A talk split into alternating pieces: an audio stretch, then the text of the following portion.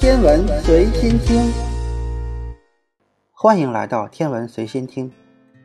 在地球上空，国际空间站就像是宇航员们太空之旅的飞船旅社；而在不久的未来，前往月球旅行的太空人也将拥有一个特别的空中基地——门户。月球轨道平台门户又称作深空之门，将以一种小型宇宙飞船的形式绕月球轨道飞行。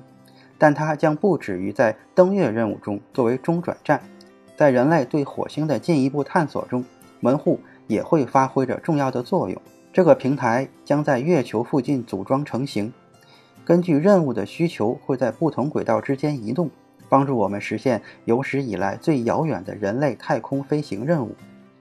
在前往月球和火星前，宇航员可以在门户中进行远离地球的各种训练，利用门户独特的。可调整的空间位置，对于那些在地球和空间站上难以满足条件的科学实验，研究人员会有更多的探索可能。它甚至可以是一个太空机场，让飞往月球和火星的航天器在不返回地球的情况下，也能增添燃料、更换零件。在充满谜团与未知的太空中，门户将带给我们更多解释与探索的可能。目前，欧洲空间局和美国航空航天局已经选定了门户上将要进行的第一批科学实验。其中，欧洲的主要精力将集中在对辐射的监测上。太空辐射对于航天器运行和宇航员的安全极为重要。在月球身边组装门户时，我们必须对宇宙射线和太阳辐射有一个全面的认识，特别是那些人类探索从未涉足的区域。在飞向绕月轨道的途中，门户的舱体元件将会穿过范艾伦辐射带。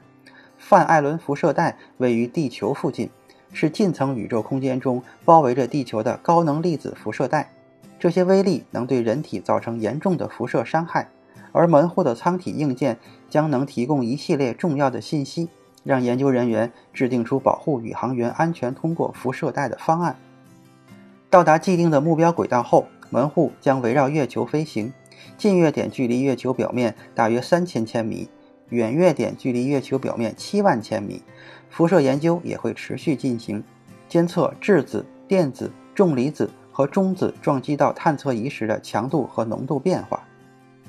欧洲空间局人类与机器探索科学团队的负责人说：“重中子对我们尤为重要。”一些宇宙射线在撞击月球并与月球相互作用后，会反射成对人体危害极大的重中子。我们需要更多的了解这些粒子的形成位置和形成机理，以保护宇航员的身体安全。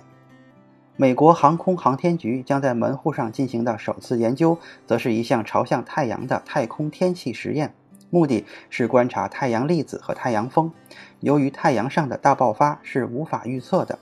还可能导致强劲的辐射爆发和太阳风。在地球的保护性大气之外，宇航员会面临种种这些因素的威胁。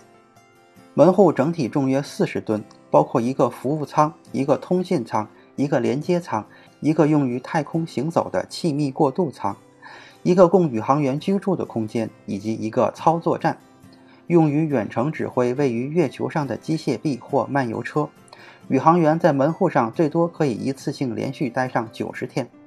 欧空局的人类与机器探索主管大卫·帕克解释说：“欧空局和 NASA 的这两项实验将协同合作，为我们提供急需的信息，用以预测辐射事件，并设计出能为前往月球的宇航员提供更好保护的航天器。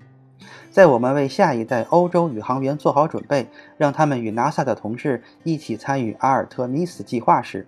这项研究至关重要，在我们迈向月球的过程中，它展示了科学和探索是如何协同并进的。未来更多的科学实验将会登上门户，充分利用月球轨道上独特的环境。毕竟，这种环境在地球和国际空间站上是无法复制的。门户将在接下来的十年内进行构建和组装。作为深空之中探索、科研和商业活动的平台，门户的运行将提供宝贵的航天经验，验证关键的空间技术，为未来人类火星探索任务提供支持。